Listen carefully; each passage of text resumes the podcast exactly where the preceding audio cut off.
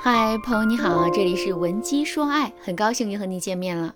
如果你在感情中遇到情感问题，你可以添加老师的微信文姬零五五，文姬的全拼零五五，主动找到我们，我们这边专业的导师团队会为你制定最科学的解决方案，帮你解决所有的情感问题。你的感情可能是被韦小三破坏的。听到这句话，你是不是有点纳闷，很想问老师啊，什么是韦小三？这和真小三有什么区别呢？大家都知道什么是小三，简而言之，小三就是你们婚姻或者恋爱当中的第三者，是个活生生的人。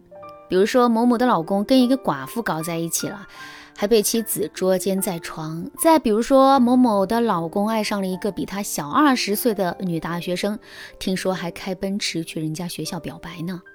那么什么又是伪小三呢？比如说，你发现你男朋友给他前女友发了条消息，虽然人家并没有回复，但是他却时刻出现在你的脑海里。你甚至还会因为前任这个人物三番五次啊去跟你的男友吵架。再比如说，你老公有个前妻，但是人家已经去世几年了，但是你老公每年都会在他忌日那天特别伤心，于是你断定你老公特别特别爱他，所以啊，你总是忍不住和他攀比谁更漂亮，也忍不住对比。你老公更爱你们中的哪一个？还比如说，你老公有个女闺蜜，他们两人交往也不背着你，但就是会当着你的面表现出一些非常有爱的画面。比如说，你们每次吃饭，你老公都会给她剥虾，知道她爱吃黄瓜，讨厌南瓜，也会在打雷的晚上给她打电话去安慰她。虽然只是女闺蜜，但是你还是忍不住对别人产生嫉妒和吃醋的心理。以上说的这三种人，并没有跑出来破坏你们的关系，也没有和你老公搞暧昧，但他们就像无处不在的游魂一样，在你心头跑来跑去，让你无可奈何也无计可施。你要是因为他们去找你男朋友或者老公沟通或者吵闹的话，他们多半会给你说是你想多了，别胡思乱想了，你神经病吧，等等之类的。于是呢，你就只能自己憋闷、委屈着承受这样悄无声息的伤害，甚至还会经常质疑自己：这真的是我的错吗？真的是我想多了吗？可是我就是控制不住，受其影响啊！如果你正在经历这样的痛苦的话，那么我要恭喜你听到了这节课，因为老师要非常严肃地告诉你，姑娘，不要自我质疑，你没有错。我为什么敢这样说呢？我们一起来了解一个心理学效应。名字叫做厨房水池怪圈效应。什么是厨房水池怪圈效应呢？厨房水池怪圈效应指的是，如果厨房里的水龙头被打开了的话，水将溢满水池，再流向地面，导致整个厨房啊都被积水，间接导致电路短点、电冰箱被损坏等等。更严重的还会导致整个家都被破坏。这个效应在亲密关系中的意思是一个局部冲突会弥散到整个亲密关系里的所有事情。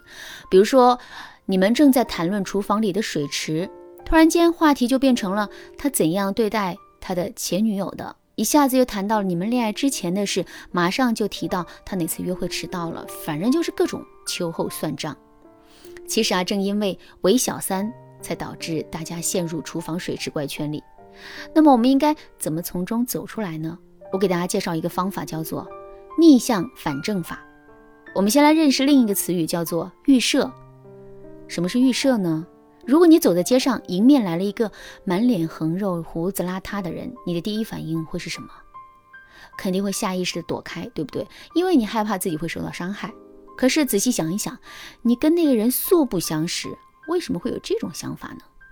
其实真正的原因就在于，虽然那个人什么都没做，但他的外表让你产生了不好的感觉，然后你稍加推断，就对他产生了很多负面的想象。说的再具体一点，就是我们每个人对周围事物的认知都是具有很大的局限性的，这就注定了我们经常会以偏概全的看待问题，尤其是当事情比较紧急的时候，我们就会根据目前已经捕获到的零散信息。并且结合自己过往的经验做出判断，从而草草的得出结论。这样的结论我们称之为预设。当我们的内心有了预设之后，我们就会自动把自己看到的一切进行合理化，并且还会自动规避掉那些不满足我们预期的信息。预设又分为正面预设和负面预设。简而言之，正面预设指的便是积极正面好的预设，负面预设指的是消极负面不好的预设。当我们的脑海中出现了一个负面预设时，我们便需要逆向思考，找出和负面预设相逆的证据，便是逆向反证。比如说，你老公有了个去世的前妻，每到他的忌日，你老公都特别伤心，会一个人在家喝酒抽烟。于是呢，你心里产生了负面预设。前妻才是你老公深爱的人，你只是一个替代品。那么，我们就可以这样逆向反证：老公对前妻有着深厚的感情，证明他是一个专一的人。在生活中，老公其实对你很有爱的，情人节的时候都会送花，每天晚上老公会做好饭等你吃，也会把工资上交给你管等等。当我们的脑子里产生了这样的正面预设时，我们才能更加客观公正地看待问题。